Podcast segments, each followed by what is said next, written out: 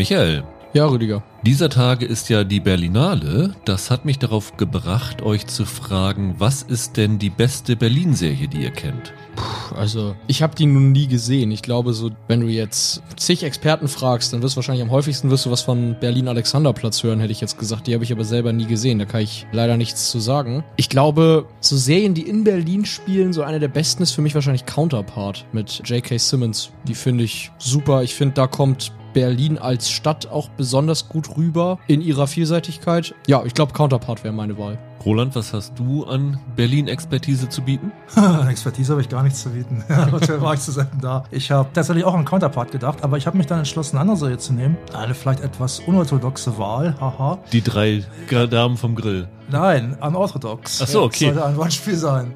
Wenn es jetzt darum geht, die Stadt in ihrer Komplettheit zu beschreiben oder so, ist das sicher nicht die beste Serie. Aber es ist für mich vielleicht die schönste Berlin-Serie, die ich jetzt so in den letzten Jahren gesehen habe, weil es geht da ja um eine junge Frau aus einer ultraorthodoxen jüdischen Gemeinde aus New York, die Ja. halt ähm, nach Berlin flieht und da die Freiheit sucht und auch, ja, auch findet. Ich finde es schön, dass es gibt da so eine geniale Szene im Wannsee, so eine Art Wiedergeburt ausgerechnet im Wannsee. Das ist halt so einer meiner großen Serienmomente der letzten Jahre. Das ist halt einfach eine schöne Geschichte, die auch mal ein bisschen zeigt, wofür Berlin eigentlich auch mal stand, nämlich auch für Freiheit. Nach dem ganzen Wahnsinn und Verbrechen, die halt auch von Berlin ausgegangen sind, von Deutschland ausgegangen sind. Und dass es dann halt irgendwie noch ein Symbol für Freiheit geworden ist. Und das finde ich schön. Also es ist für mich eine schöne Berlin-Serie. Und bei dir ist es Kudam, Rüdiger? Nee, ich hatte eigentlich auch unorthodox. Jetzt muss ich ja ausweichen. Ich bleibe aber, glaube ich, bei Anna Winger und entscheide mich dann für den Deutschland-Kosmos. Deutschland 83, 86, Mhm. Ja. äh, 89, die, ich glaube, die erste Staffel bei RTL gelaufen ist und der Rest dann bei Prime Video. Ist jetzt anders als eure Serien mehr ein historisches Berlin, wo ja irgendwie Berlin auch häufiger abgebildet wird, ne? Also sei es Babylon Berlin oder Ja. Shadowplay oder irgend sowas. Das ist ja so in diesen ganzen Teilungsgeschichten immer drinne. Aber Deutschland 83, 86, 89, vor allen Dingen die erste Staffel war schon ziemlich cool und die würde ich dann nehmen.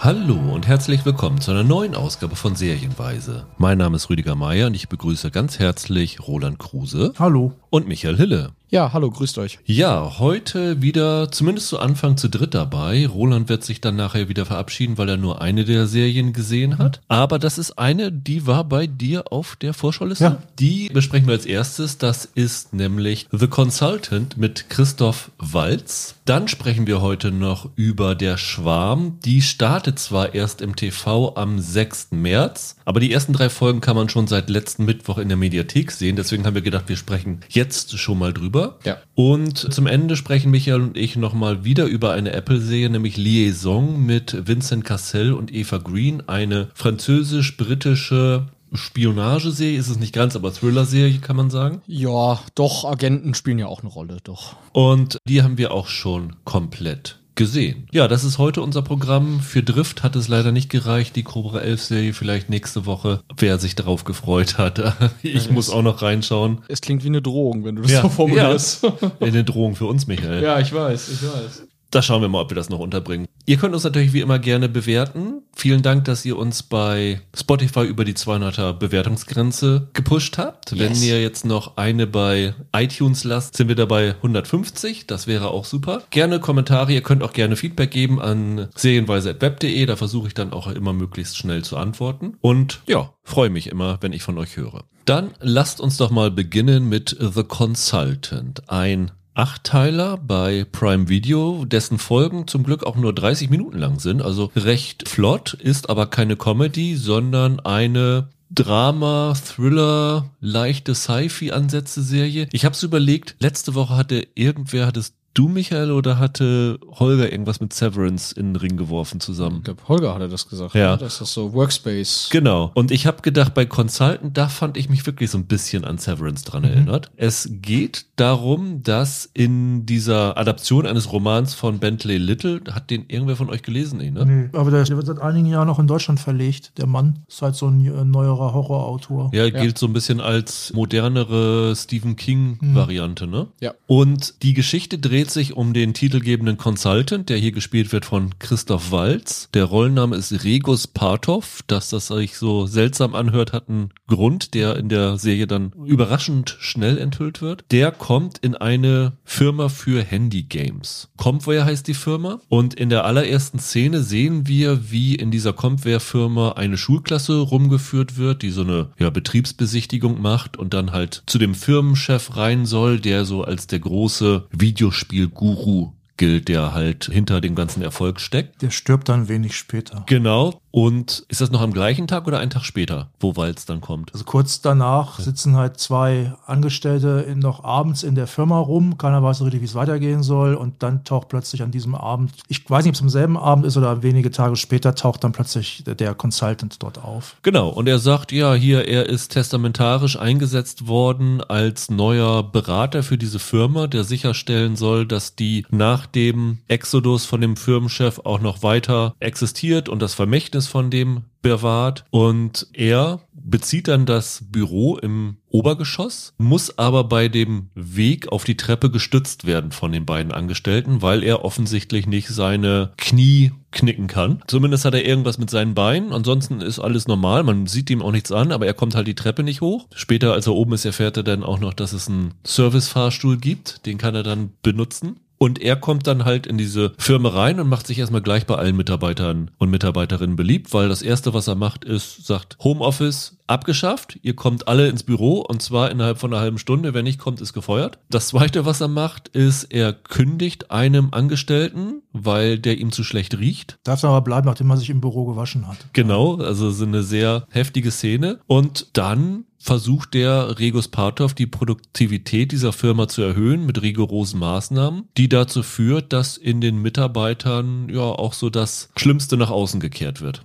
finde ich, kann man so ein bisschen sagen. Und es gibt zwei Angestellte in dieser Firma. Das eine ist ein Programmierer namens Craig, der gespielt wird von Ned Wolf. Und sie nennt sich Creative Liaison. Ja, ist sie ist so? eigentlich die Assistentin gewesen Ja. von dem Chef. Und sie hat dann sich kurz danach umbenannt in Creative Liaison, weil sie gesagt hat, sie kriegt so leicht einen guten Job wieder. Ja. Also wahrscheinlich im Deutschen wird es dann Kreativdirektorin oder sowas äh, heißen. Die wird gespielt von Brittany O'Grady, die man zuletzt in der ersten Staffel von The White Lotus gesehen hat. Und die beiden werden relativ schnell misstrauisch und wollen diesem Regus Partov ein bisschen auf den Zahn fühlen und fangen an zu recherchieren. Und ich finde, das kann man sagen, so als ein Ding stellen fest, dass der schon in anderen Firmen gearbeitet hat. Und jedes Mal, wenn er irgendwo anfängt, ist kurz vorher der Firmenchef oder die Firmenchefin ums Leben gekommen. Und daraufhin überprüfen sie, was das alles zu bedeuten hat. Und dann erleben wir über diese acht Folgen ein sehr findenreiches Spiel. So ein na, Psychoduell ist ein bisschen zu hoch gegriffen, aber ein Wettstreit zwischen halt diesen beiden Angestellten und diesem neuen Consultant. Und ja, ich war sehr überrascht. Ich habe vorher überhaupt nichts über die Serie gewusst. Roland, du hattest dich damit ja wahrscheinlich schon ein bisschen beschäftigt, weil du dich da reingelesen hattest für deinen Tipp, ne? Ja, ich hatte aber, wusste aber auch gar nicht so viel. Ich habe damals den, den Trailer gesehen und ich war überrascht, dass die Serie ja doch so einen relativ deutlichen Horror-Touch hat. Also jetzt nicht irgendwie Blut und Gedärme oder so, aber da ist schon so ein bisschen Psycho-Horror drin. Das war mir aus dem Trailer nicht so richtig klar geworden. Also obwohl es da auch schon Andeutungen gab, dass da irgendwas Komisches passiert mit dem Consultant. Ich hatte aber von dem Bentley Little nichts gelesen. Ich muss sagen, ich habe eigentlich gar nicht so hohe Erwartungen gehabt an die Serie. Und ich finde die auch nicht super brillant, aber ich finde, die hat meine Erwartungen tatsächlich ein bisschen übertroffen, weil ich eigentlich ziemlich geringe hatte.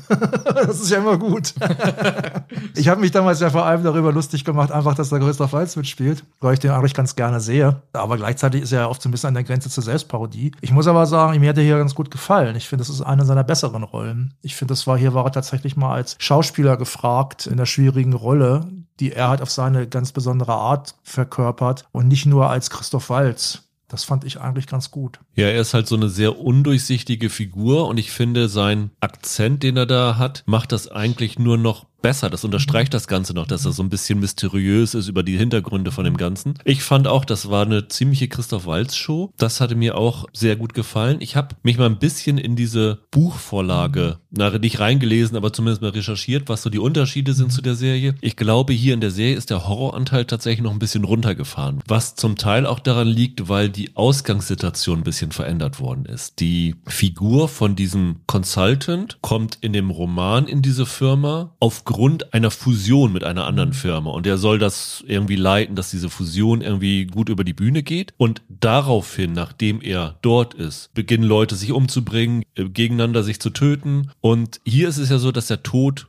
vor seiner Ankunft mhm. da ist. Er lässt halt auch das im Büro eskalieren, aber nicht auf die Art und Weise, wie mhm. es im Buch passiert. Also das geht, glaube ich, mehr in Richtung ja, Thriller als das Buch, das mehr in Richtung Horror geht. Die Serie scheint auch weniger explizit zu sein, oder? Also so wie ich das, ich hatte auch ein bisschen mal rumrecherchiert, im Buch scheint drastische Gewalt eine größere Rolle zu spielen. Auch Gewalt von einer ganz bestimmten Sorte, die jetzt, was in der Serie nicht so ausgespielt wird, ne? Ja, das ist, glaube ich, das, was auch mit dem Horror gemeint ist. Es geht jetzt nicht irgendwie darum, dass es so Slasher ist, sondern das ist dann schon eher Psycho-Horror dort. Hat die Serie auch Elemente von, aber ich glaube nicht, nicht ganz so stark. Ja. Ich muss auch sagen, dass ich relativ positiv überrascht war. Mir geht's glaube ich ähnlich wie dir, Roland. Ich bin jetzt nicht so einer, der jetzt hier sagt, das ist jetzt eine wahnsinns gute Serie. Aber gerade durch diese kurze Lauflänge und durch dieses Spiel von Walz hat man da wenig Langeweile dabei gehabt. Ging dir das auch so, Michael? Absolut. Ich möchte auch das mit den niedrigen Erwartungen unterstreichen, weil ich die Trailer zu dieser Serie unfassbar nervtötend fand. Kann daran liegen, dass sie mir drei Wochen lang vor absolut jedem YouTube-Video im Internet ausgespielt wurden und ich dieses, am Anfang des Trailers sagt Christoph Walz irgendwas von wegen, ich bin gekommen, um das Business zu verbessern.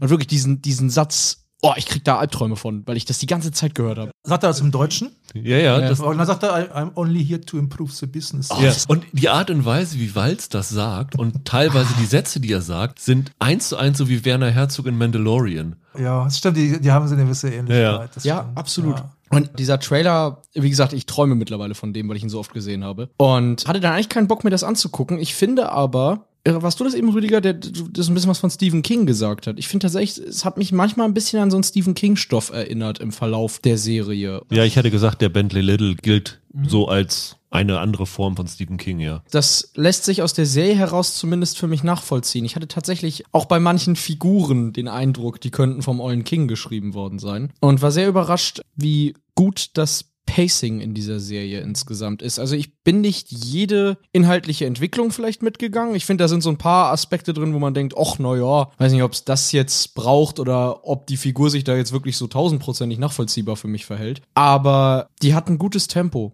Die hat wirklich mhm. einen guten Sinn dafür, wann muss sie die Spannung anziehen, wann kann sie auf die Bremse treten. Das hat mir gut gefallen, das hat mich abgeholt. Ich glaube, das liegt ein bisschen am Showrunner des Ganzen. Tony Baskalop heißt der Mann und der hat vorher diese Apple-Serie Servant, also diese M. Night Shyamalan-Serie geschrieben. Ja. Und tonal geht das in eine recht ähnliche Richtung. Also Servant hat natürlich mehr klassische Horror-Elemente als das hier, aber mhm. was so Pacing und Überraschung angeht, sind die schon ein bisschen sinnverwandt, die beiden, fand ich. Vielleicht liegt es auch daran, dass der Roman sich gut eignet für so eine Adaption. Ne? Also als ich dann rumgeguckt habe, dieser Bentley Little scheint dann ja in bestimmten Kreisen auch relativ geschätzt zu sein. Ja. Und da gab es dann viele im Internet, die auch geschrieben haben, für die ist es fast surreal, dass der jetzt verfilmt wird und dann mit, mit einem großen Namen wie Christoph Walz da dran beteiligt. Aber der scheint sich gut dafür zu eignen. Also der scheint wirklich so einen Stil zu haben, dass in seinen Geschichten sich immer Überraschungen und Entwicklungen in einem vernünftigen Verhältnis abwechseln. Und ich denke, da kann dann ein guter Autor auch was Sinnvolles draus machen fürs Fernsehen. Also ein Problem, was einige Leser ja wohl mit dem Buch hatten, habe ich so auf Amazon gelesen, ist, dass da ja wohl einiges, zumindest für diese Leser, im Unklaren bleibt. Das ist es hier natürlich, muss man sagen, also hier gibt es auch eine Menge, ich finde, das ist kein Spoiler, es gibt ja schon so einige lose Enden. Ja. Also ich sage nur, das ist die Serie, also es geht sogar so weit, die Serie spielt das sogar mit regelrecht mhm. provozierend. Also es gibt ja zum Beispiel diese eine Szene, keine Angst, verrat nicht das Ende, wo diese von Ned Wolf gespielte Figur, der, der Coder, Craig, eines Nachts versucht er, das Auto zu tracken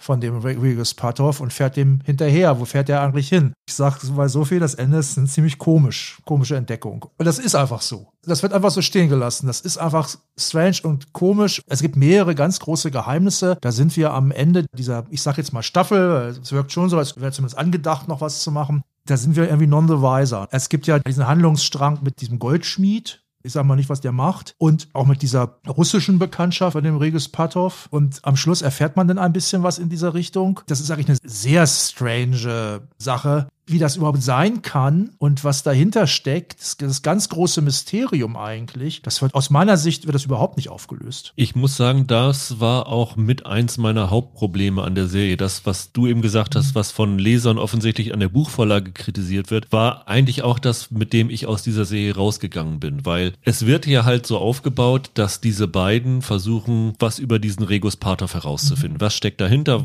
Wo war der vorher? Was will der hier eigentlich alles? Und mein Problem ist ein bisschen, dadurch hast du so eine gewisse Erwartungshaltung, was die Serie einlösen soll. Und ich habe diese acht Folgen durchgeguckt und weiß über diesen Regus Patov vielleicht drei Prozent mehr, Ja. als ich am Anfang der Serie Das weiß. stimmt. Und es wirkt wirklich so, als ob das bewusst so gemacht ist, weil sie sich das für eine zweite Staffel aufbewahren Mhm. wollen, um so die große Enthüllung, was will dieser Regus Patov, wo kommt er her, etc. Das fand ich ein bisschen enttäuschend. Also ich war irgendwie sehr überrascht, dass sie, ich meine, in der zweiten Folge auflösen, was es mit diesem Namen von ihm Ja. auf sich hat. Wobei das ist ja auch, du weißt dann, wo er herkommt. Ja. Also der Name, Ja. nicht der Typ. Aber ja, so what? Ja, aber in dem Moment, wo sie so früh schon was dir geben, was sie nicht unbedingt hätten machen müssen, habe ich so gedacht, okay, ihr werdet mir hier dann doch relativ viele Antworten geben. Und war da Ja, schon hab recht. Mhm. positiv überrascht.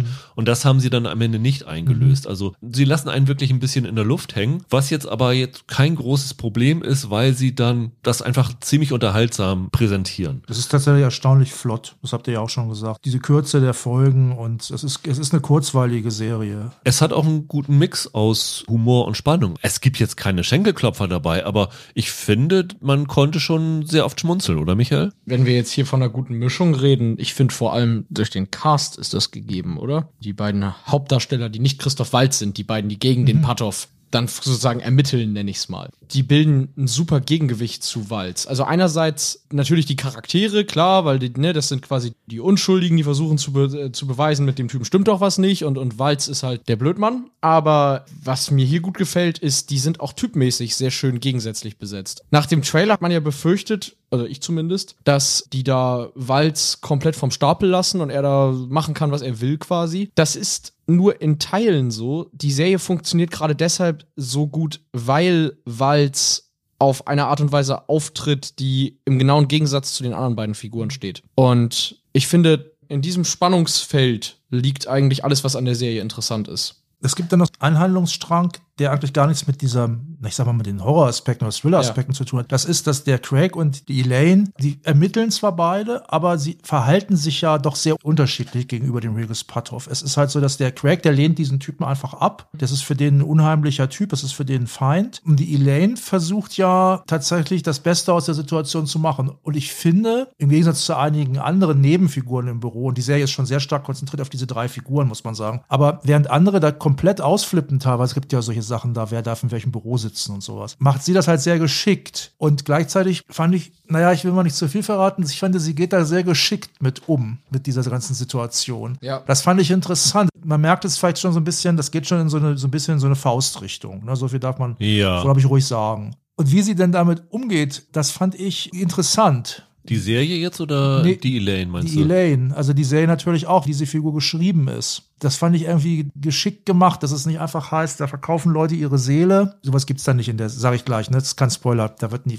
werden keine Seelen verkauft in der Serie. Aber ich sag mal jetzt, mal jetzt metaphorisch. Das finde ich, macht sie nicht. Gleichzeitig ist sie aber sehr dicht dran an dem guten Mr. Patoff da trotzdem, was Craig halt vermeidet. Also es geht nicht um Seelenverkaufen. Die Frage, die über allem schwingt, ist, was tust du für deinen Job? Was bist du bereit für, dafür zu opfern, dass du Ja. irgendwie eine, eine feste Anstellung hast? Das ist die zentrale Frage dahinter, weil der Patoff schraubt die Ansprüche immer höher. Er demütigt seine Angestellten, wie du eben schon gesagt hast, der Typ, der sich dann im Büro waschen muss, damit er nicht gefeuert wird. Und die Serie will schon die Frage stellen, was machen Chefs in der Arbeitswelt mit ihren Mitarbeitern und was lassen sich Mitarbeiter alles gefallen. Das ist schon ein ziemlich cleverer Ansatz, finde ich, von dem Ganzen her. Ich habe mich dann aber gefragt, ob in diesem Fall diese Kürze der Erzählung, die ja sonst ein Vorteil ist, vielleicht ein bisschen Nachteil ist, weil einige Wandlungen von den Angestellten, jetzt gar nicht unbedingt die Elaine oder der Craig, aber von den Komparsen nenne ich sie jetzt mal, die gehen mir ein bisschen zu flux. Der Typ sagt was und dann ist es so, als ob dann Schalter bei denen umgelegt ist. Ich bin da ab und zu nicht ganz mitgegangen, aber unterhaltsam war es auf jeden Fall die ganze Zeit über. Ja, das stimmt. Da hapert es vielleicht manchmal ein bisschen mit der,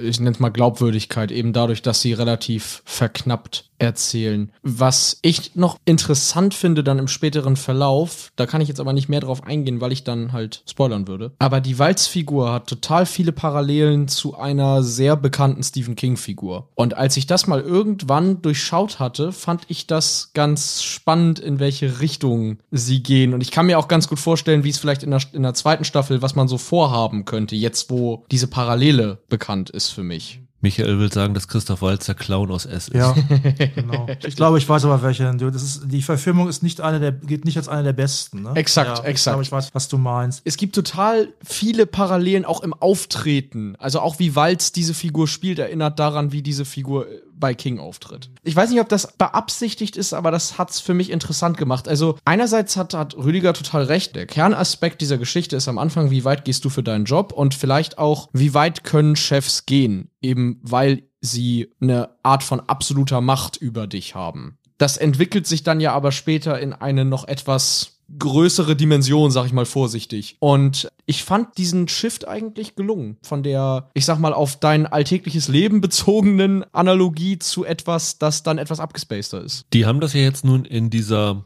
Handyspielfirma angesiedelt. Theoretisch wäre es ja möglich gewesen, das überall anzusiedeln, von einem, keine Ahnung, Podcast-Unternehmen bis zu einem Buchverlag oder irgend sowas.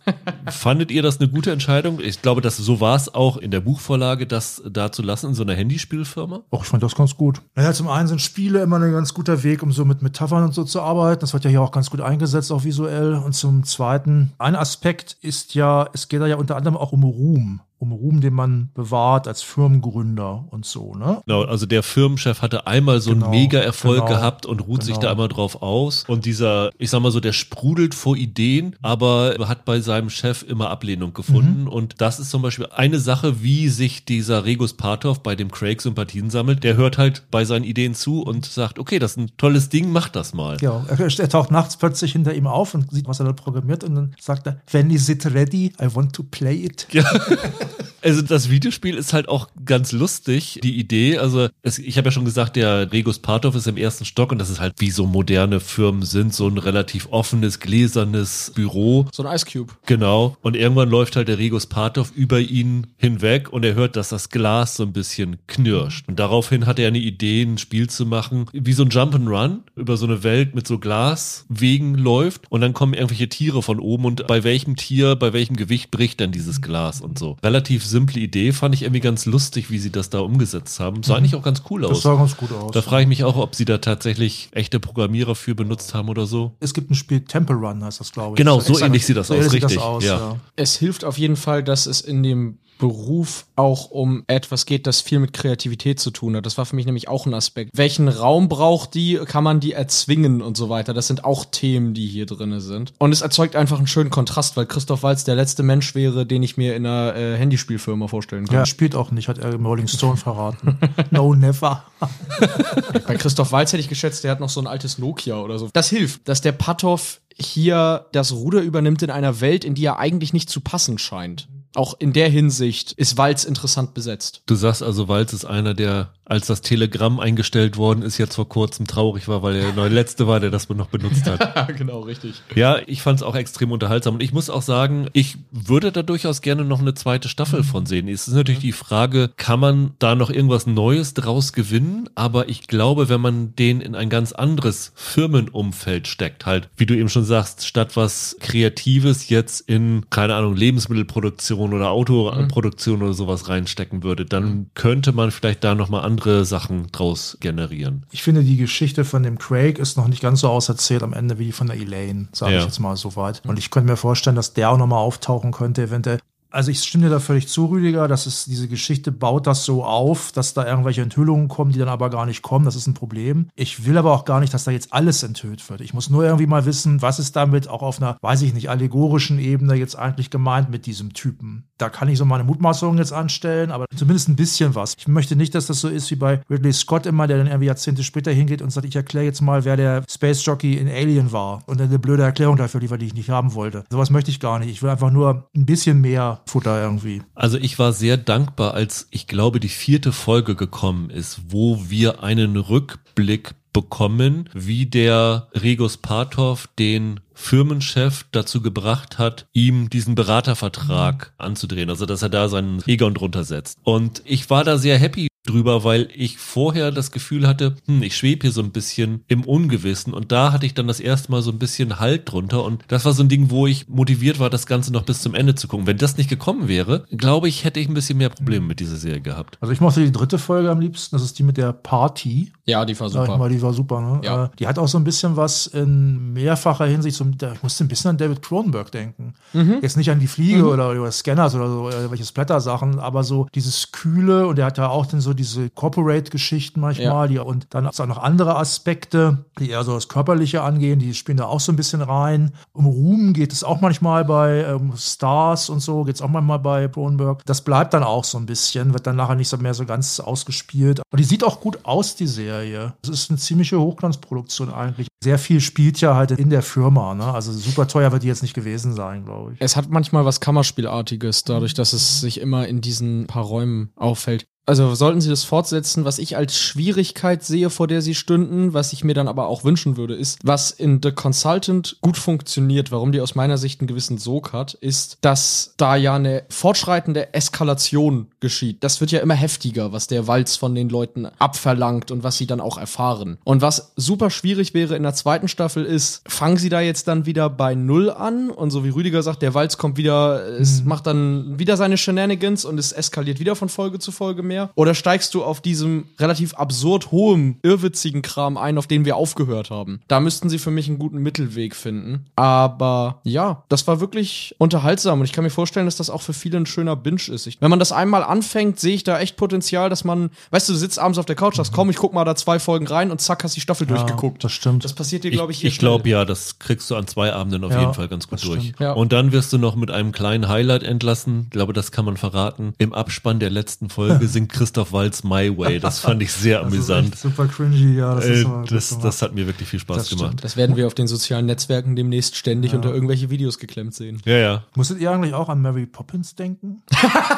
ich habe manchmal so ein bisschen, das ist die Horrorversion von Mary Poppins. Also Mary Poppins geht ja zu Familien in Trouble und er geht zu Firmen in Trouble. Gibt es nicht die Theorie, dass Mary Poppins selber ein Horrorfilm ist? Ja, gibt es so. Und es Ja. gibt so auch so umgeschnittene Trailer und so. Ja. Aber Also, ich glaube, das ist was, was wir euch echt ans Herz legen können. Das ist wirklich ein schöner Spaß. Ja, das ist nicht brillant. Also Nein, erwartet ist nicht ein zweites Severance, aber Nein, das nein. ist wirklich was, was man gerne und schnell durchgucken will und wo man wirklich viel Freude dran hat. Und gute Wahl, Roland, für deine Vorschau. ja, ich bin auch ganz zufrieden. Dann verabschieden wir uns von dir, Roland, und Michael und ich machen gleich mit der Schwarm und die Saison weiter. Mach's gut, Roland. Ja, macht's gut. Tschüss. Ja, Michael, dann wollen wir jetzt mal ins Schwärmen kommen. Wir sprechen über die ZDF-Adaption von Der Schwarm, die jetzt gerade bei der Berlinale Premiere hatte. Die ersten drei Folgen könnt ihr jetzt schon in der ZDF-Mediathek sehen. Das müssten auch die drei Folgen sein, die bei der Berlinale liefen, oder? Genau, genau. In der Mediathek ist es auch ein bisschen gestaffelt. Also wir haben jetzt, wie gesagt, letzten Mittwoch die ersten drei. Nächsten Mittwoch am 1.3. die Folgen vier bis sechs und die Folgen sieben und acht sind dann am 8. März verfügbar. Wer es linear im Fernsehen sehen will, muss sich vom 6. bis zum 9. März immer den Abend frei halten, weil um 2015 kommt das immer in Doppelfolgen, vier Tage nacheinander. Ja. Äh, wir haben jetzt sechs Folgen sehen können. Mehr hatte das ZDF noch nicht bereitgestellt. Die halten die letzten beiden Folgen geheim. Und ich glaube, der Schwarm sollte eigentlich fast allen ein Begriff sein. Selbst Leuten wie mir, die dieses Buch nicht gelesen haben, gehört hat man auf jeden Fall schon von diesem Bestseller von Frank Schätzing, oder? Ich glaube, 2004 ist der erschienen. Das ist ist so, würde ich behaupten, eines der Bücher aus Deutschland, von denen irgendwie jeder gehört hat, der zumindest die letzten Jahre sich auch nur halbwegs mit Medien und Büchern auseinandergesetzt hat. Und wer das Buch nicht gelesen hat, hat trotzdem jetzt davon gehört, weil Frank Schätzing durch alle Medien geht und sagt, wie scheiße die Serienadaption geworden ist. Hat Ja. irgendwie in der Zeit abgeledert und jetzt geht das halt überall rum. Was natürlich nicht gerade die beste PR ist, wenn man gerade die Serie lancieren will. Ja, ich glaube, einen zusammengeschusterten Unsinn hat er das Ganze genannt. Und alle zitieren ja diesen schönen Satz, es pilchert mehr, als es schwärmt. Genau, genau. Ist ja insofern ganz interessant, weil Schätzing am Anfang ja noch dabei gewesen ist und auch so, kann man sagen, gute Miene zum bösen Spiel gemacht hat. Da war er noch so ein Teamplayer. Und irgendwann hat er sich dann offensichtlich mit dem Showrunner Frank Dölger, der ja auch einer der Produzenten von Game of Thrones gewesen ist, überworfen, weil die Sache in eine Richtung ging, die ihm nicht gefallen hat. Ja. Er sagt jetzt in den Interviews, man hat es nicht genug modernisiert. Also das Buch, was du eben schon gesagt, ist fast 20 Jahre alt und da hätte man neue Themen setzen müssen. Man hat es so ein bisschen gemacht, dadurch, dass sie da Deep Sea Mining jetzt in den Fokus gestellt haben, was damals noch nicht war. Ich weiß gar nicht, was bei Schätzing, da ging es eher um Ölförderung und sowas, ne? Ja. Er macht ihnen ja teilweise ganz konkrete Vorwürfe. Ja. Ohne jetzt groß zu spoilern. Wobei, man kann da eigentlich nicht spoilern, weil es, wie gesagt, es sind halt Aussagen, die er überall trifft. Er wirft ihnen unter anderem zum Beispiel vor, dass man sich nicht getraut hat, den im Buch recht groß vorkommenden Konflikt zwischen den USA und China voll auszubreiten, wie es im Roman passiert. Genau, und dass sie zum Beispiel sowas wie Fridays for Future nicht eingebaut haben und so. Genau. Also er wollte das Ja. modern machen, woraufhin der Dölger in seiner Replik gesagt hat, ja, verstehe ich schon, aber wir haben das ganz bewusst so gemacht, weil wir wollten keine Serie machen, die fest in der Zeit verankert ist. So nach dem Motto, wenn du in zehn Jahren das nochmal anschaust und Fridays for Future ist vergessen oder was weiß ich, Ja. dann soll das immer noch funktionieren. Das war so seine Argumentation. Okay, kann man argumentieren, würde ich jetzt grundsätzlich nochmal nichts dagegen sagen. Aber das ist natürlich schon ein bisschen seltsam, dass jetzt so kurz vorm Start so ein, naja, Schwanzvergleich zwischen den beiden losgeht. Ja, ja, ich fand, da haben sich beide Seiten irgendwie nicht mit Ruhm bekleckert. Vom Schätzing ist es unschön, das so spät und so kurz vorm Start erst preiszugeben, wenn man halt über Monate sehr wohlwollend und positiv immer über diese Adoption Ja, ja. gesprochen hat. Und der Dölger hat aus meiner Sicht den Fehler gemacht, sich dazu groß zu rechtfertigen und hat dann angefangen, Dinge zu erzählen, die offensichtlich Quatsch sind. Wahrscheinlich ist bei Schätzing letzte Woche der letzte Tantiemen-Check auf dem Konto eingegangen hat gesagt, so, jetzt sage ich mal, was hier richtig los ist. Ja, es wirkt tatsächlich so. Und wie gesagt, der Dölger hat dann da jetzt eben den Fehler gemacht, das Spiel mitzuspielen und hat sich jetzt zu Aussagen hinreißen lassen, die man sofort als Quatsch enttarnen kann, wenn man das Buch kennt. Er behauptet zum Beispiel, man habe ja das Buch modernisiert, indem man zum Beispiel eine Liebesgeschichte entfernt hat zwischen einem Mann und einer Frau, bei der ein Altersunterschied von 20 Jahre besteht. Und ich kenne das Buch und es gibt diese Liebesgeschichte so nicht. Von daher habe ich keine Ahnung, wovon Ja. der Dölger redet. Und wie gesagt, ich finde beide Seiten kommen da nicht gut weg aktuell. Lass uns mal von diesem kleinen Streit hinter den Kulissen weggehen und darauf gucken, Ja. was man auf dem Bildschirm sehen kann. Müssen wir nochmal kurz erklären, worum es in der Schwarm geht. Also, wer The Rick gesehen hat bei Prime Video, geht in die gleiche Richtung. Es mehren sich seltsame Vorkommnisse in den Meeren der Welt. Also, wir sehen in der ersten Szene, ja, ich würde sagen, das ist die Hauptfigur, die Charlie Wagner, die arbeitet auf den Shetland-Inseln auf einem Leuchtturm und macht dort Messungen in den Meeren Ja. und findet dann raus, dass irgendwelche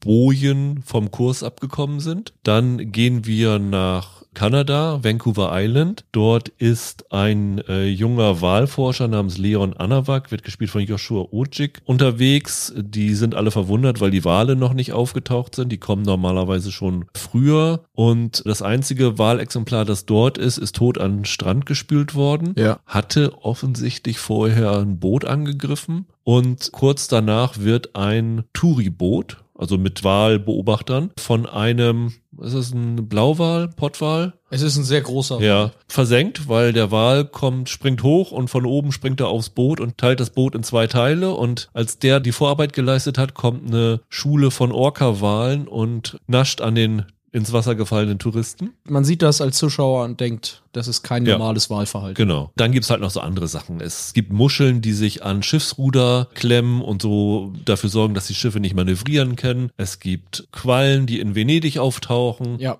Also alle möglichen Sachen.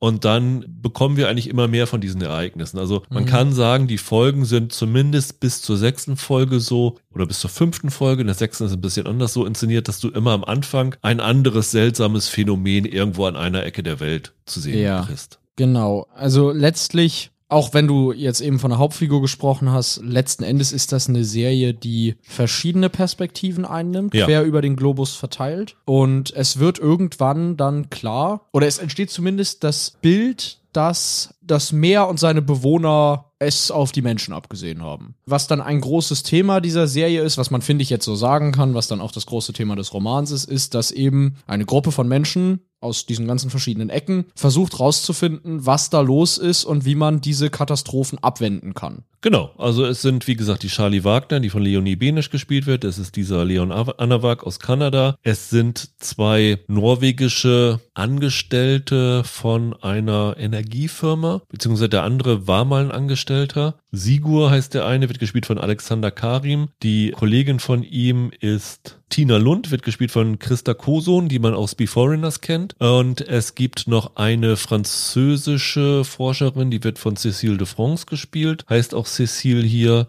Und das sind eigentlich so die wichtigsten Handelnden, die da ja. dem Ganzen auf die Spur kommen wollen. Genau, richtig. Und hinter dem Ganzen steckt wohl der titelgebende Schwarm, wobei die Serie daraus noch ein ziemliches Geheimnis macht. Also so richtig, worum es geht, wird auch nach den ersten sechs Folgen nicht klar. Es ist so ein bisschen wie so ein Whodunit aufgebaut. Ne? Also die versuchen da herauszufinden, was dahinter steckt, finden immer neue Indizien. Und da habe ich mich gefragt, ist das im Buch auch so, dass das Buch das so lange geheim hält, was dahinter steckt? Jein. Der Roman ist ja nun sehr, sehr dick. Fast 1000 Seiten. Ja. Und es wird im Roman auch da erst relativ spät wirklich konkret klar, was los ist. Ich finde aber, die Serie bleibt deutlich länger im Wagen. Ein wichtiger Aspekt des Buches ist, dass diese ganzen Wissenschaftler und Experten irgendwann eine Idee haben, was da vor sich geht. Und der Rest ihrer Kollegen, aber auch der Rest der Menschen allgemein, glaubt ihnen halt nicht und will das nicht hören, was deren Theorie ist. Und das ist für mich im Roman der noch wesentlichere Faktor ja. als dieses, was genau ist es denn nun? Das geht so ein bisschen in ab Folge 6 los. Dieses, wir haben eine Theorie und alle ja. zweifeln die an. Das hat ja so ein bisschen auch so eine Corona-Anspielung, ne? Mit dem Vorurteilen gegenüber den Wissenschaftlern, die da argumentieren, ja. was zu tun ist und alle anderen sagen, nee, das wollen wir jetzt aber nicht. So gerade Regierungen und so. Ja, gut, klar, du kannst da Corona sehen, aber noch ja. mehr natürlich Klimaforscher. Klar, auf jeden Fall. Das ist ja auch die Hauptidee sozusagen, ne? Auf einmal die Natur scheint was dagegen zu haben, wie wir mit ihr umgehen und niemand will das einsehen, niemand will was ändern. Ne? Und deswegen passieren dann Katastrophen. Also ja, ich habe da beim Gucken jetzt auch die ganze Zeit an reale Katastrophen denken müssen und daran, wie eben Klimaforscher seit Jahrzehnten ignoriert werden. Und das Ding ist ja ein Phänomen gewesen. Also die, die Buchvorlage ist ja ein Bestseller rund um die Welt eigentlich gewesen. Ist, glaube ich, eines der bestverkauften deutschsprachigen Bücher überhaupt gewesen. Ich glaube, in 80 Sprachen ja. übersetzt. Ne? Hm. Und es wurde lange schon versucht, einen Film draus zu machen. Ich glaube, Uma Thurman hatte mal die Buchrechte Buchrechte, richtig? Uma Thurman hatte die Buchrechte und wollte auch die Rolle spielen, die jetzt die Leonie Benisch spielt und hatte Whitley Scott für die Regie. Wobei die Leonie Benisch-Rolle ja eine neue Figur ist. Das ist eine Komposition eigentlich. Genau, es ist eine, Komposition aus verschiedenen Figuren. Ja. Genau. Aber ich sag mal, die zentrale ja. weibliche Figur und Whitley Scott hätte das inszenieren sollen. So war das wohl mal angedacht. Und das hat nie hingehauen und dann haben sie irgendwann gesagt, als so der große Serienboom losging, ach, macht doch mehr Sinn, da eine Serie draus zu machen. Was ja auch erstmal stimmt. Ja. Eben weil du diese verschiedenen Perspektiven hast. Also als Film hätte das eigentlich sowas werden müssen wie Babel oder Contagion oder so, weißt du? Äh, Wäre sehr sprunghaft gewesen. Als Serie hast du da natürlich mehr Raum. Ja, oder du hättest es halt so Emmerich-mäßig Day After Tomorrow gemacht oder so. Um ne? Gottes Willen, ja. ja. Ja, genau. Das Ganze sollte ursprünglich mal, so hieß es, auf vier Staffeln, äh, jeweils acht Folgen angelegt sein, mit insgesamt also 32 Folgen. Davon sind sie jetzt wohl ein bisschen abgerückt, hat zumindest Schätzing damals gesagt, er hat gesagt, so, das ist jetzt erstmal eine Staffel. Diese erste Staffel erzählt seinen Roman aus. Und wenn es dann gut ankommt, gibt es halt immer noch Möglichkeiten, über den Roman hinauszugehen und da weitere Geschichten zu erzählen. Diese Klar. erste Staffel, acht Folgen, wie gesagt, die Folgen sind alle so 40 Minuten ungefähr lang, 42, 43. Ja, ja, ja. Hat 40 Millionen Euro gekostet, ist dann also nach 1899 die teuerste in Deutschland je produzierte Serie. Ja. Und dementsprechend müssen die Erwartungen schon relativ hochgeschraubt werden an diese Serie. Ja, ja, zumal äh, das ZDF dann ja nicht alles aus eigener Tasche bezahlt Nee. Ne? Die hatten dann ja, ich glaube, Hulu Japan ist zum Beispiel Ja. beteiligt. ZDF hat, glaube ich, ein Drittel des Budgets aufgebracht, ja. Genau, und ich glaube, der ORF ist zum Beispiel auch Ja. äh, ganz wesentlich mit beteiligt, ja. Aber wie gesagt, wenn du so eine Erfolgsvorlage hast, wenn du so viel Kohle da reinsteckst, wenn du das im ZDF als die Eventserie des Jahres bewirbst, muss man schon was erwarten. Ja. Haben sich die Erwartungen für dich erfüllt, Michael? Ah, nee. Man hätte ja auch unabhängig von diesem Budget und dem Namen der Buchvorlage hier wirklich was erwarten können. Da sind Leute im Cast, die richtig was drauf haben. Nicht nur die Leute vor der Kamera, da sind auch Leute hinter der Kamera, die richtig was drauf haben. Also es gibt hier drei Regisseure, die hier zu Werke treten. Das ist einmal Barbara Eder, Ja. zum Beispiel Thank You for Bombing hat die gemacht. Dann Philipp Stölzel, der hat sowas gemacht wie der Medikus und äh, Schachnovelle, jüngst. Und äh, Luke Watson, meine ich, ist der dritte, der hat bei Ripper Street mit inszeniert. Ja. Und so. Das sind eigentlich alles ganz gute Leute. Und diese Vorlage ist ja in den letzten 19 Jahren einfach noch aktueller geworden.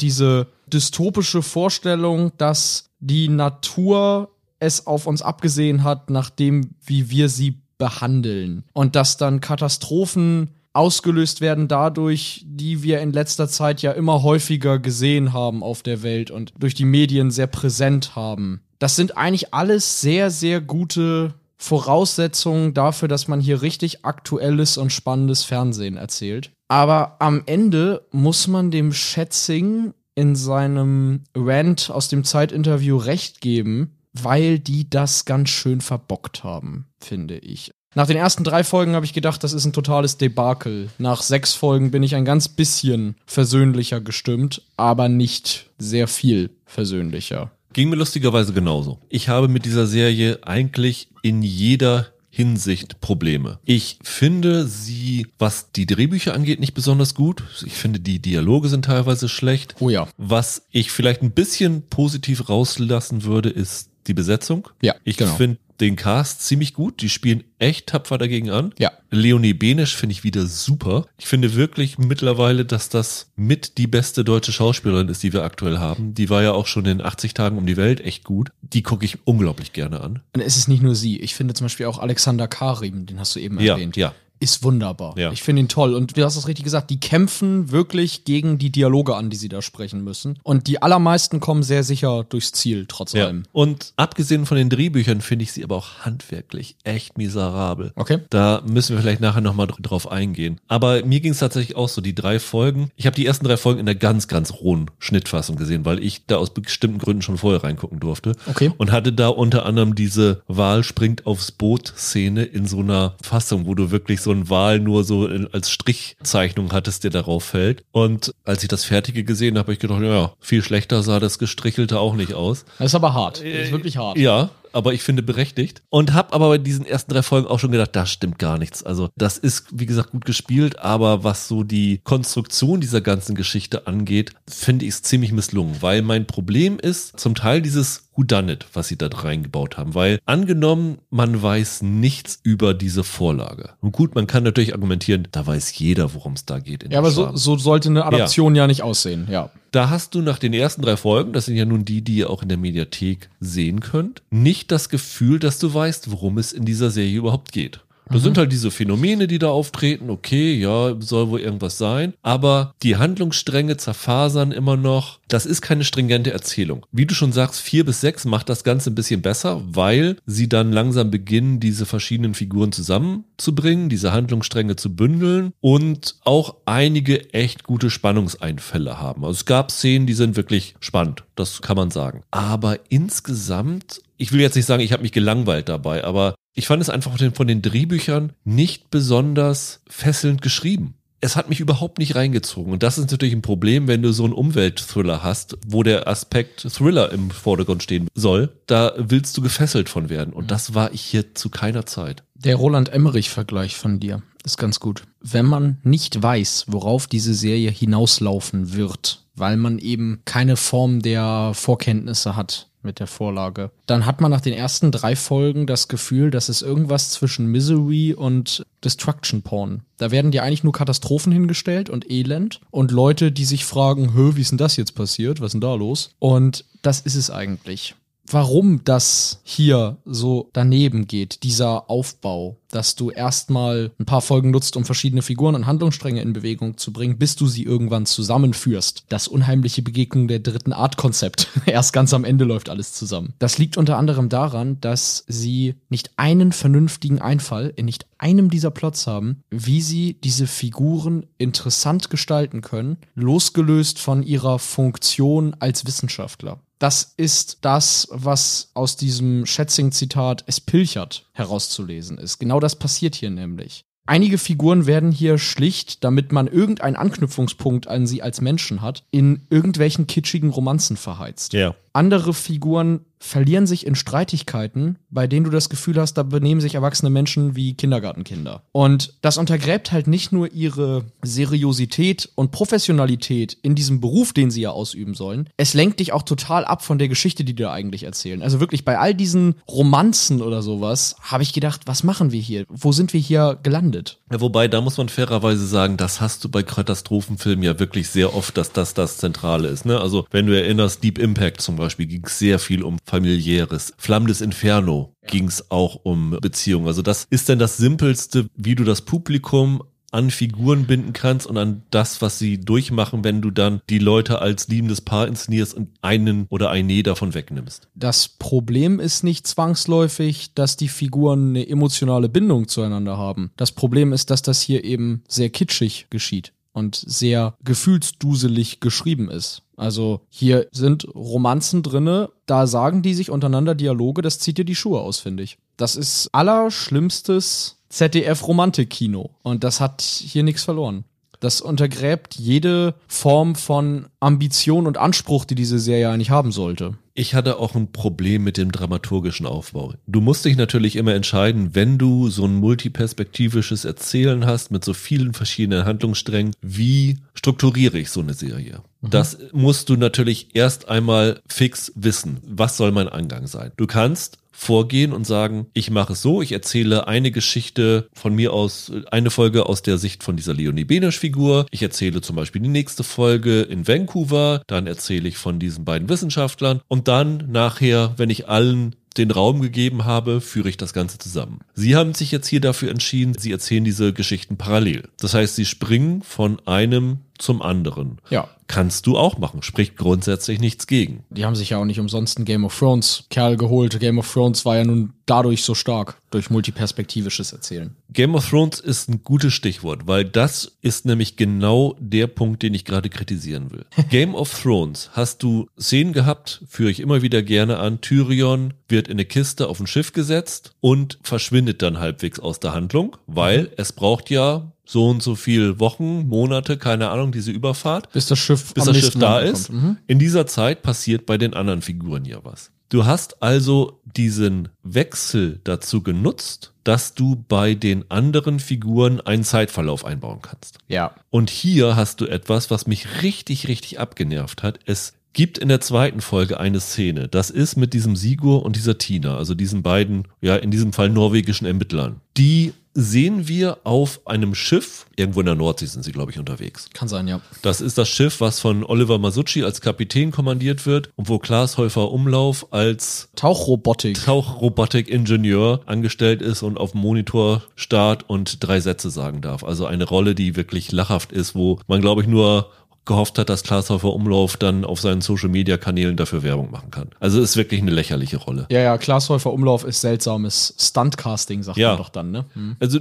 ich habe nichts dagegen, Glashäufer Umlauf zu besetzen, aber dann gebt dem Mann auch was zu spielen und nicht irgendwie setzt ihn vor einen Monitor und lasst ihn drei Sätze sagen. Ja, er hat diese Art von Rolle, die einem gar nicht auffallen würde, nee. wenn sie nicht mit jemandem ja. besetzt wäre, den man genau, kennt. Genau. Ja, ja, genau. Und die sind dann halt auf diesem Schiff unterwegs, machen da irgendwelche Untersuchungen, finden da am Meeresboden was dann kommt die nächste Szene, wo wieder die beiden sind. Die sind aber mittlerweile in Kiel, in dem internationalen Meeresbiologielabor. Whatever. Mhm. Wo die Vorgesetzte von der Charlie Wagner, also der Leonie Benisch-Figur ist. Dann kommt der Schnitt, dann ist die nächste Szene wieder die beiden. Die sind mittlerweile wieder in Norwegen bei einer Regierungsbehörde und sprechen davor. Wo ich mir denke, du hast multiperspektivisches Erzählen. Du kannst nicht drei Szenen nacheinander schneiden, wo Leute an Orten sind, wo sie, um von A nach B und von B nach C zu kommen, mindestens drei, vier Tage brauchen. Wenn du Sachen hast, die parallel stattfinden, da muss ich Szenen dazwischen schneiden. Das ist einfach handwerklich hundsmiserabel. Vor allem, weil du drumherum Handlungen hast, in denen gefühlt nicht die Zeit vergangen Ja. ist, die in dem anderen Plot Genau, hätte vergehen genau. müssen. Sonst wäre es ja quasi noch okay, wenn dann in allen Plots die Handlung um vier Tage springen würde. Den Eindruck hat man aber nicht. Und das hat mich total Mhm. irritiert. Ich habe es einfach nicht verstanden, warum man das gemacht hat. Ich habe mich dann immer wirklich gefragt, hä, wo sind die denn jetzt? Das kann doch nicht sein, dass die da jetzt schon wieder sind. Ja. Das ist ganz, ganz seltsam. Und das hätte einfach geholfen, was sie dann nachher machen. Sie schneiden danach, nach diesen drei Szenen, nach Frankreich zu der Cécile de France. Und dann sind sie dann wieder auf dem Schiff und dann sind sie wieder in diesem Meeresbiologielabor. Dann machen sie das in der Folge gleich nochmal. Ich weiß nicht, wer da darauf geachtet hat.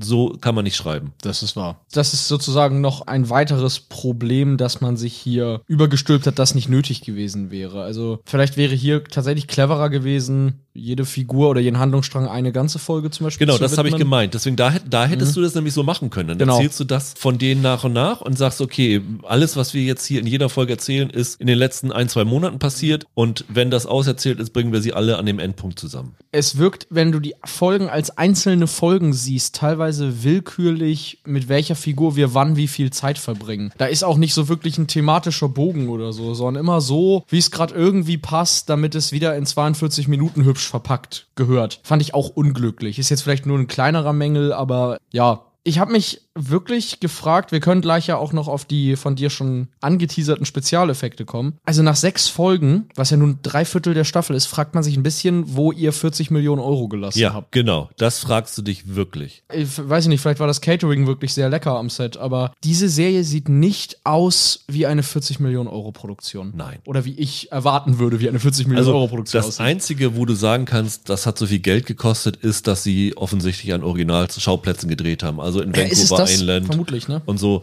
da kann natürlich viel Geld rausgepulvert worden sein. Vielleicht wollten dann irgendwelche ZDF-Oberen auch immer an den Drehorten dabei sein, haben sich dann Urlaub finanzieren lassen. Ich will das jetzt hier nicht in den Raum stellen, aber es ist seltsam. Es ist, wirkt so ein bisschen, als ob die jede Menge Münzen in den Sack gesteckt hatten und in dem Sack sind Löcher, wo die Münzen einfach rausgepurzelt sind. Ja, also ich sag mal so, ich finde die Effekte wahrscheinlich nicht so desaströs wie du jetzt. Also es gibt welche, die sehen besser aus als andere. Ja. Es gibt welche, die sehen gar nicht gut aus. Zum Beispiel immer, wenn Wale aus dem Wasser hüpfen. Das sieht furchtbar aus, grundsätzlich. Ich glaube, da haben sie sogar teilweise echte Aufnahmen genommen und das irgendwie mit anderen zusammen CGI'd oder so. Es sieht schlimm aus. Nee, was zum Beispiel aber gut aussieht, ist eine Szene mit den schlafenden Walen, die ja senkrecht schlafen. Ja. Die sah gut aus, aber Wal in Bewegung ist ein Problem. Ein Tsunami ist echt hundsmiserabel gewesen. Aber ich fand zum Beispiel Quallen in Venedig sah wieder ganz cool aus. ja. Was halt grundsätzlich in der Serie auffällt, um das, was ich mal positiv erwähnen möchte, ist, die Regisseure bemühen sich alle drei konsequent um eine gewisse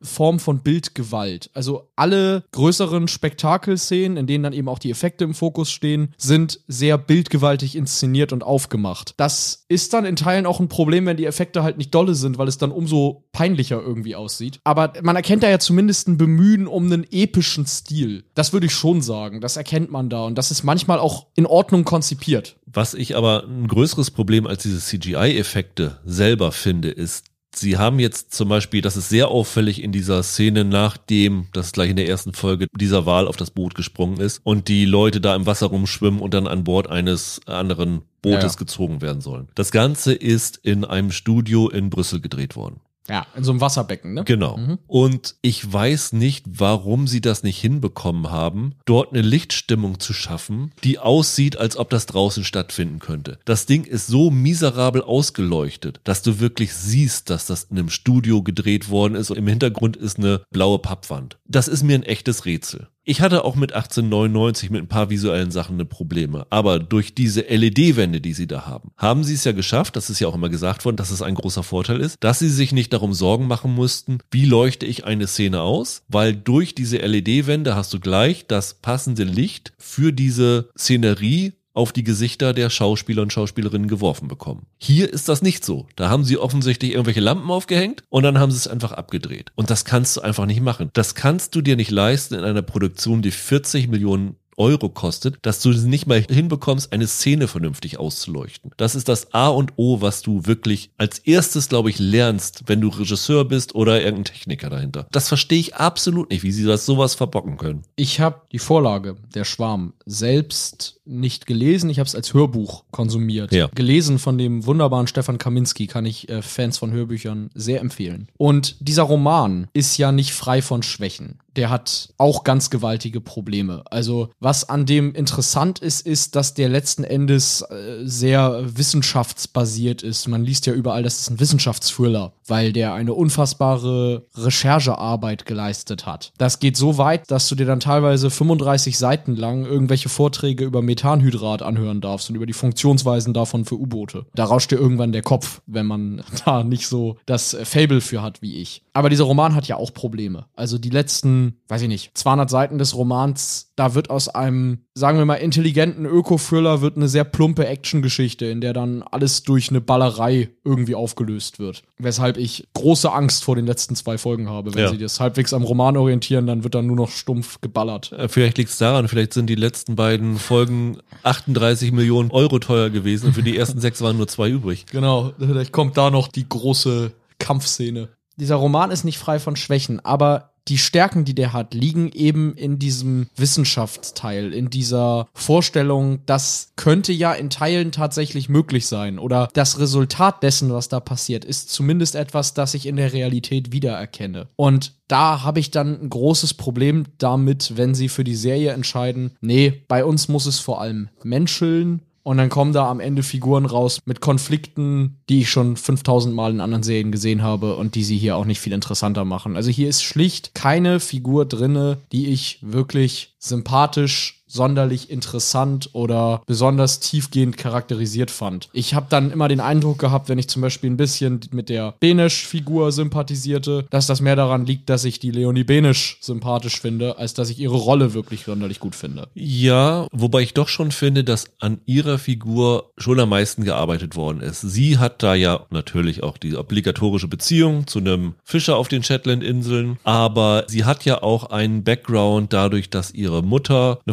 Forscherin ist, dadurch, dass sie ein kompliziertes Verhältnis zu ihrer Chefin in Kiel hat, die sie auf die Shetland-Inseln strafversetzt hat. Da steckt schon ein bisschen mehr drin als in den anderen Figuren. Das muss man schon sagen. Ja, nur dieses Meer sind halt Klischees. Das ist halt nichts, was eine Figur für mich dreidimensional macht, sondern sie hat halt ein paar mehr Klischees als Background. Und das ist hier einfach ein Problem. Entweder du erzählst mir, so wie der Roman, einen Öko-Thriller mit wissenschaftlichem Ansatz, in dem es dann wirklich darum geht, dass eine Gruppe von, ich sage jetzt mal, Genies und Koryphäen auf ihrem Gebiet ihren Verstand nutzen, um eine globale Krise zu lösen. Oder du gibst mir den emotionalen, es menschelt Roland Emmerich-Ansatz aber du kannst nicht beides so halb machen, weil dann wird am Ende beides nicht gut. Und das ist hier passiert. In dieser Serie ist für mich vielleicht abseits von der grundsätzlich ordentlichen Inszenierung, die meiste Zeit zumindest, und einigen gelungenen Situationen, in die sie die Leute bringen. Gar nicht zwingend Szenen, aber es gibt einige ganz spannende Situationen, die sich ergeben. Ist für mich hier alles falsch gelaufen. Alles. Findest du es denn wenigstens spannend? Das ist ja so das, was man, glaube ich, in erster Linie haben will. Vereinzelt und viel zu spät. In Folge 6 gab es die erste Szene, wo ich dachte, oh ja, das ist mal ganz interessant. Ja. Die Konstellation ist irgendwie reizvoll. Das ist viel zu spät und dann auch zu wenig. Ja, geht mir auch so. Sie versuchen ja immer mit diesem,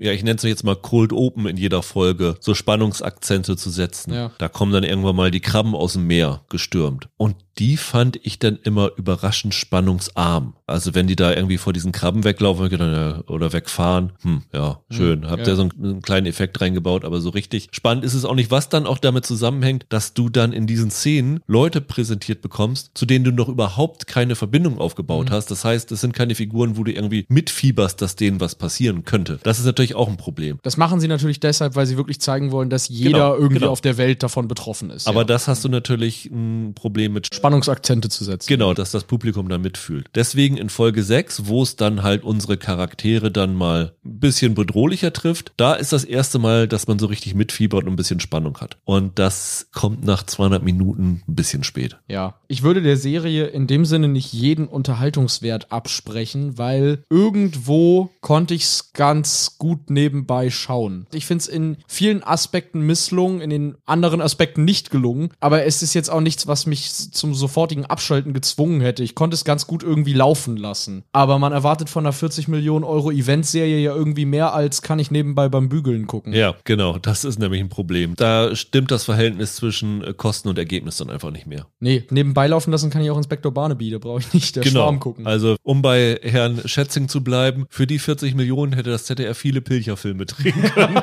Wohl wahr. Also von uns nur eine, ja, nicht mal eine eingeschränkte Empfehlung. Also ich würde es schon empfehlen, da mal reinzuschauen, weil es ist ja doch interessant, was das ZDF mit so einem großen Budget macht. Erwartet euch nur nicht zu viel davon. Ich sag mal so, sollten die diesen Plan irgendwann wahr machen, eine zweite Staffel von dem Ding zu machen, die dann sozusagen das erzählt, was nach dem Roman kommt, dann hat die eigentlich für mich die interessantere Ausgangslage. Ich finde eigentlich, dass die Geschichte, die man nach der Schwarm erzählen müsste, die spannendere Geschichte ist als die, die in der Schwarm erzählt ist. Gleichzeitig habe ich nach dieser Serie jedes Vertrauen in diese Macher verloren und möchte den Leuten eigentlich abraten, da reinzugucken, damit das ZDF eben keine zweite Staffel macht. Ich bin also gespalten. Ich glaube, wenn ihr nach 25 Minuten der ersten Folge immer noch denkt, oh Gott, oh Gott, dann macht's aus. Das ist, glaube ich, mein Rat. Vielleicht haben wir einfach den Titel der Serie falsch verstanden, Michael. Vielleicht geht's gar nicht um den Schwarm unter Wasser, vielleicht geht's um den Schwarm von Charlie Wagner, diesen Fischer auf den Shetlandinseln. Das ist der titelgebende Schwarm und deswegen ist es eine Liebesgeschichte. Naja, das kann sein. Schaut mal rein, aber ich glaube, ihr verpasst nichts, wenn ihr das auslasst Ja. und lieber was anderes schaut. Nee, ihr verpasst wirklich nichts. Kommen wir zu unserer letzten Serie heute. Liaison, wieder eine Apple-Serie, startet heute mit der ersten Folge. Ich glaube, die restlichen Folgen sind im Wochenrhythmus. Es sind insgesamt sechs Episoden. Michael, wir haben alle sechs gesehen, ne? So ist es. Ja. Und es ist eine französisch-britische Koproduktion, die unter anderem inszeniert ist von Stephen Hopkins, der die erste Staffel von 24 inszeniert hat. Also der schon ganz gut Thriller-Inszenierung machen kann. In den Hauptrollen sind Vincent Cassell und Eva Green zu sehen. Und in einer Nebenrolle, was mich wieder sehr gefreut hat, mein Favorite Peter Mullen. Ja, ja, dein Liebling war dabei, stimmt.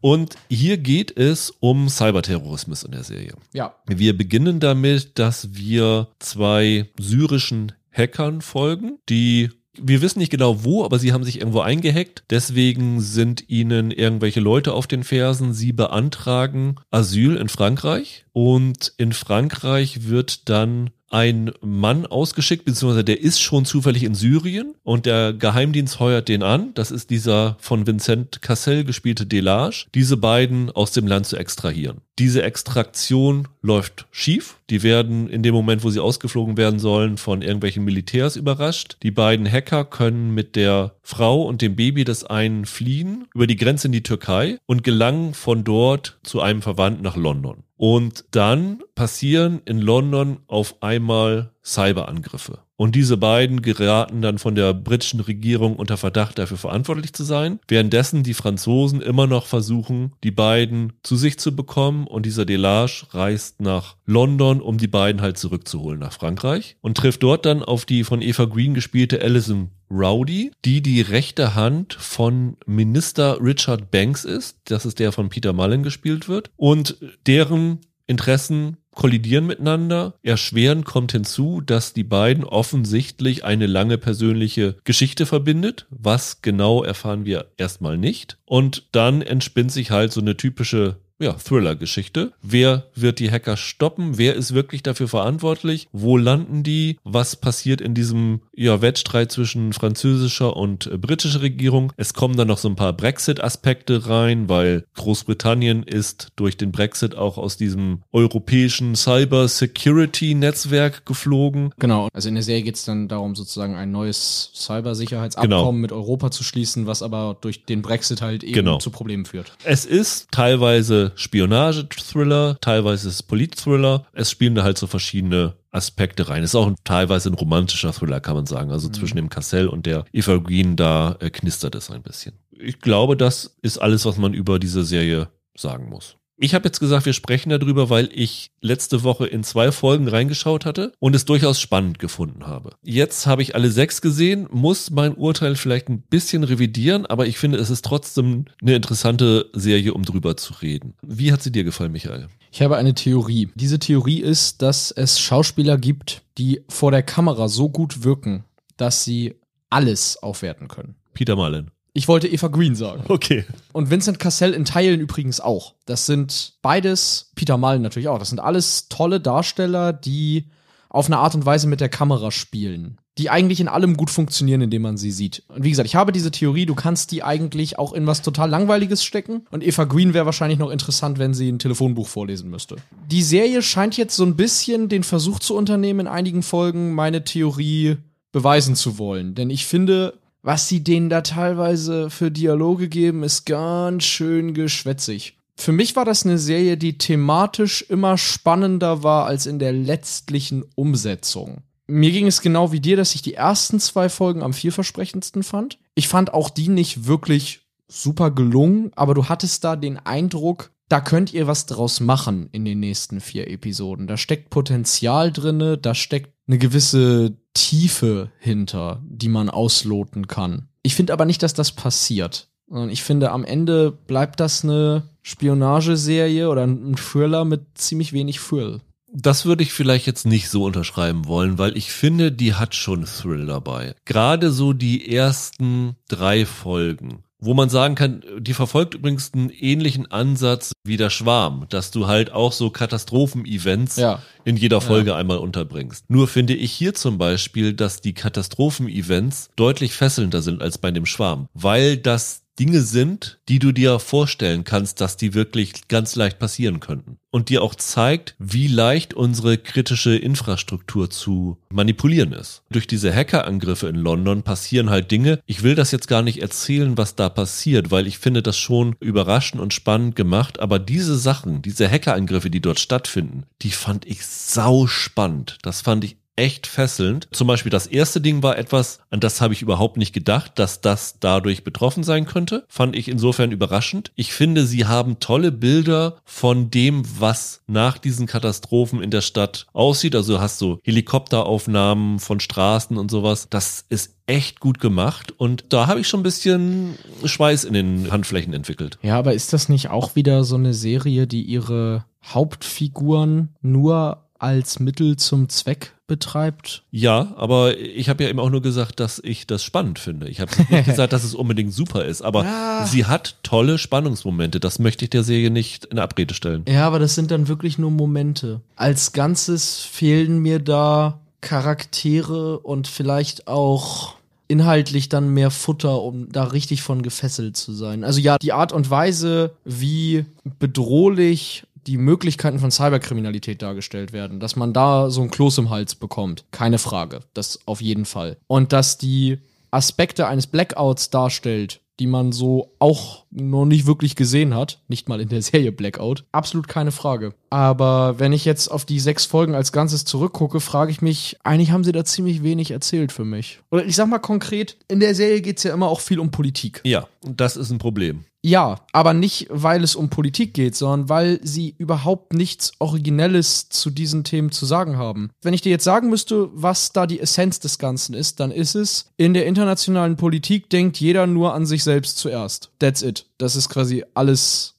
was sie dazu sagen haben. Und das ist nicht sonderlich aufregend. Ich finde, sie haben einige Figuren da drin, die sind ein Desaster. Wir haben erstaunlicherweise nur in den ersten ein, zwei Folgen den Blick in den Élysée-Palast in Frankreich, beziehungsweise ja. den Blick in den Élysée-Palast gibt's später auch noch, aber nur in den ersten zwei Folgen ist der französische Präsident, der fiktive, mhm. da zu sehen. Aber in dem Élysée-Palast gibt es einen Typen, das ist so die rechte Hand des Präsidenten, sieht ein bisschen aus wie Julian Assange für Arme der dort ja versucht, den Präsidenten dahin zu bekommen, wo er es gerne hätte. Und das ist eine Figur, die fand ich schon in der ersten Szene eine absolute Katastrophe, weil das so ein Klischee-Polit-Intrigant ist. Und die erste Szene war noch die beste von ihm. Weil das, was nachher mit dieser Figur gemacht wird, da gibt es dann noch so familiäre Verbindungen mit dem. Das ist ein absolutes Desaster. Das ist eine Katastrophe. Und ich muss ehrlich gesagt auch sagen, was sie mit Peter Mullen machen, mit der Figur von dem Minister, wo ich bis jetzt immer noch nicht weiß, was für ein Minister der Typ ist. Ich habe versucht, das aufmerksam zu gucken. Ich habe es nicht rausbekommen, ob der jetzt ein Innenminister oder irgend sowas ist. Er ist halt ein Politiker.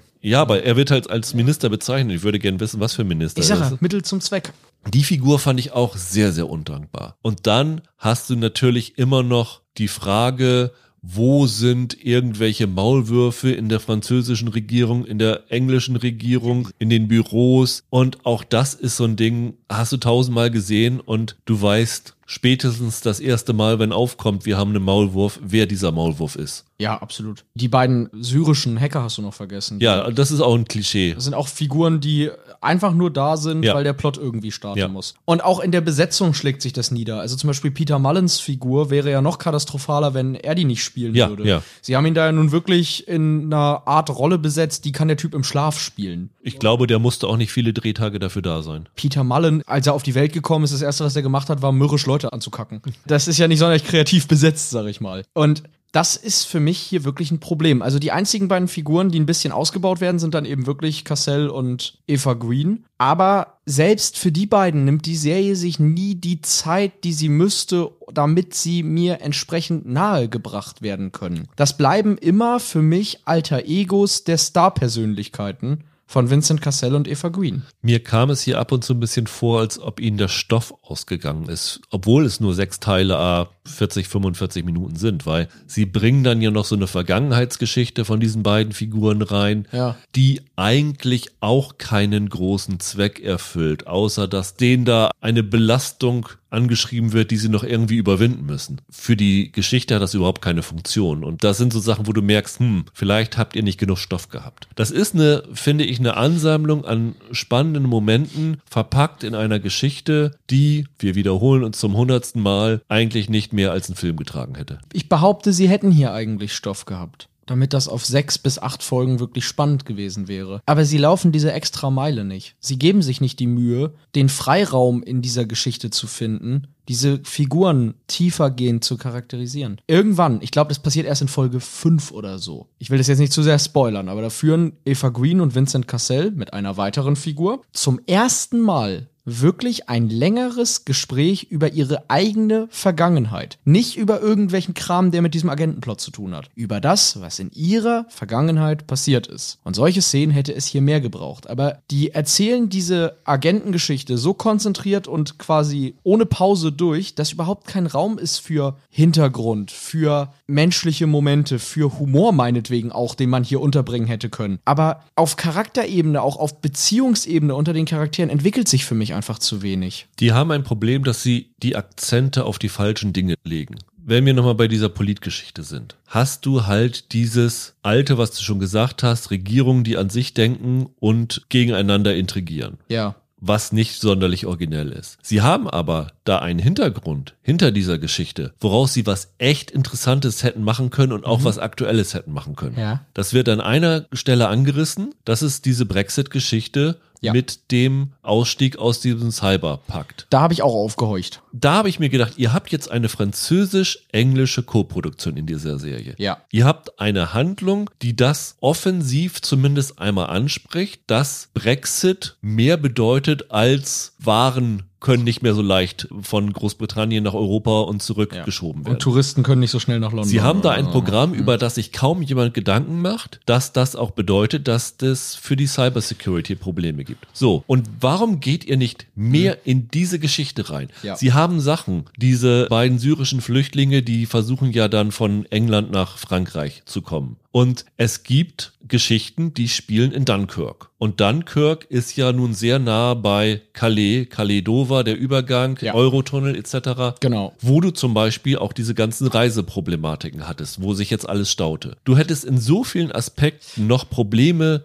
die durch den Brexit entstanden sind, reinbringen können und in diese Thriller-Handlung einweben können. Und ich verstehe nicht, warum sie das nicht gemacht haben. Genau. Dieser Brexit-Aspekt, da habe ich aufgehorcht, da habe ich gedacht, aha, Das ist neu. Das ist etwas, das in Agentengeschichten bislang noch nicht wirklich thematisiert wurde. Das ist zum Beispiel in Slow Horses kein großes Thema. Nee, weil das ja in einer Welt vor Brexit spielt. Ja, Zumindest auf Romanen basiert, Ja, die in, in genau. der Vor-Brexit-Welt Ja. geschrieben wurden. Und das ist zum Beispiel, mal ganz banal gesagt, auch kein Thema, das, von dem ich denke, dass wir es in einem der nächsten James Bond-Filme thematisiert bekommen werden, im größeren Sinne. Der jettet um die Welt, der hat da keine Zeit für, für den Quatsch. Das heißt, das hier hätte ein Alleinstellungsmerkmal werden können. Das hätte etwas werden können, wo man sagt, aha, also Spionage hat ja immer was mit internationalen Beziehungen zu tun. Und das wäre ein total interessanter Gedankengang gewesen, wie sehr das für britische Agenten, für britische Spione eben auch jetzt ein Hindernis darstellt, was da passiert ist, was da entschieden wurde. Das wird irgendwie in so Nebensätzen abgehandelt. Das ist dann irgendwie kurz ein Problem und dann auch irgendwie nicht mehr. Ja, das Problem ist, sie kriegen keinen Termin im Europäischen Parlament oder ich glaube bei der Europäischen Kommission, weil ihr gehört ja jetzt nicht mehr zu uns. Genau, und das ist aber mehr so ein Wah, wah, wah. Ja, genau, genau, genau. Und nicht eine tatsächliche Thematisierung Ja. dieser Sache. Das verstehe ich auch nicht. Also, du hast es schon ganz gut gesagt, sie legen den Fokus auf die falschen Sachen. Sie erzählen mir dann über weite Strecken halt doch so eine, wenn man freundlich ist, sagt man routiniert, wenn man nicht freundlich ist, sagt man uninspirierte Agentengeschichte mit Figuren, für die sie irgendwie selbst kein Interesse aufbringen können, in dem dann Aspekte drin sind, die ich interessant finde und an der die Serie aber kein Interesse zeigt. Und am Ende war das dann für mich ganz schön belanglos. Ja. Also von, wie du richtig sagst, einzelnen Momenten abgesehen und wie ich immer noch finde, die Eva Green und der Vincent Cassell holen hier alles raus, was drinne ist. Die haben einfach für sich eine Präsenz, die haben auch eine Chemie miteinander, die für mich funktioniert. Davon abgesehen ist äh, nichts drin, woran ich mich groß erinnern werde. Ich finde, man kann es angucken. Es ist sogar als Binge ganz okay. Es ist nur am Ende nichts, was in Erinnerung bleibt. Und das ist ein bisschen enttäuschend. Also ich glaube, sowohl bei der Schwarm als auch bei Liaison kann man festhalten, dass da das Gerüst für was Großes in beiden Sachen steckt, aber Ja. dass da nichts Großes draus gemacht worden ist. Dass sie da den einfachsten Weg beschritten haben und dann am Ende nichts Halbes und nichts Ganzes draus gemacht haben. Da muss man jetzt aber nochmal sagen, Liaison ist nochmal viel besser als der Ja, Schwarm. ja, der Schwarm ist eine, ist eine Katastrophe und Liaison ist guckbar. Genau. Ich fand sie halt sehr trocken, aber irgendwie passt das ja auch zu den Briten. Also Ja. vielleicht gibt es da auch Leute, die das abholt. Ich finde halt, wenn man das vergleicht mit so Sachen wie Slow Horses oder sowas, dann Welten. da muss halt mehr kommen. Aber Ja. meine Güte, wenn man das Genre mag, man kann seine Zeit dann auch schlechter verbringen als mit den sechs Folgen. Slow Horses ist viel langsamer als Liaison, Ja. weil sie sich halt mehr auf die Charakterbildung konzentrieren und das machen sie hier zu wenig. Ja, die nehmen sich die Zeit. Ja. Aber wie gesagt, also guckt da mal rein, wenn ihr was für so Agenten- und Thriller-Geschichten übrig habt. Und es gibt da auch noch viel Schlimmeres draußen. Ja. Also ihr werdet da jetzt nicht entsetzt von sein. Genau, das ist gehobener Durchschnitt, kann man sagen, und der Schwarm ist eher unterdurchschnittlich. Unterwasserniveau. Genau. Michael, nächste Woche haben wir, glaube ich, wieder drei Serien. Auch eine deutsche Serie dabei. Da bin ich auch gespannt, ob das genauso ein Reinfall wird wie der Schwarm, nämlich Luden bei Prime Video. Sie hat auf jeden Fall weniger gekostet. Ja, aber ich habe so ein bisschen komisches Bauchgefühl, dass wir hier Wir Kinder vom Bahnhof Zoo 2 kriegen. Bin mal gespannt, wie das Ganze endet. Warum sagst du sowas jetzt? Ja. Ich soll das doch noch gucken. Das ist nicht motivierend. Wir sprechen über Daisy Jones and the Six, noch eine Prime-Videoserie. Also irgendwie Amazon hat jetzt so Februar, März ziemlich viel rausgehauen. Ja, das passiert, wenn man die Waldserie an einem Tag Ja. komplett online stellt. Dann muss man was haben. Und wir sprechen natürlich über die erste Folge von The Mandalorian. So wie ich das gehört habe, gibt es dort nur die erste Folge zu sehen. Also vorab für die Presse auch nicht mehr. Das heißt, wir werden nur über die erste Folge sprechen. Mal schauen, ob wir da dann so ein wöchentliches Ding draus machen, jedes Mal kurz drüber sprechen oder zwischendurch nochmal wieder reinhören, weil aus der ersten Folge kann man sicherlich nicht so viel ableiten. Aber äh, wir sind, glaube ich, alle sehr, sehr gespannt drauf. Holger, Roland, meine Wenigkeit und ich weiß nicht bei dir, Michael. Doch. Mich haben im Freundeskreis jetzt ein paar Leute angesprochen, die den Trailer gesehen haben, warum denn der Kleine wieder dabei ist. Und den habe ich jetzt allen gesagt, die müssen noch Book of Boba Fett gucken. Da habe ich die jetzt auch auf eine Irrfahrt Ja. geschickt. Hier auch nochmal der kleine Tipp, falls ihr das nicht gesehen habt, ihr solltet vielleicht nochmal schnell in Boba Fett reingucken. Das wird auch beim Podcast die Frage sein, warum ist denn der Kleine wieder dabei, der Mandalorian immer so schlecht findet. So schlecht finde ich es gar nicht. Wir hören uns auf jeden Fall nächste Woche wieder, dann wieder mit einem vollen Programm und hoffen, ihr bleibt bis dahin gesund und uns treu und wünschen euch ein schönes Wochenende. Macht's gut. Ciao, ciao. Macht's gut.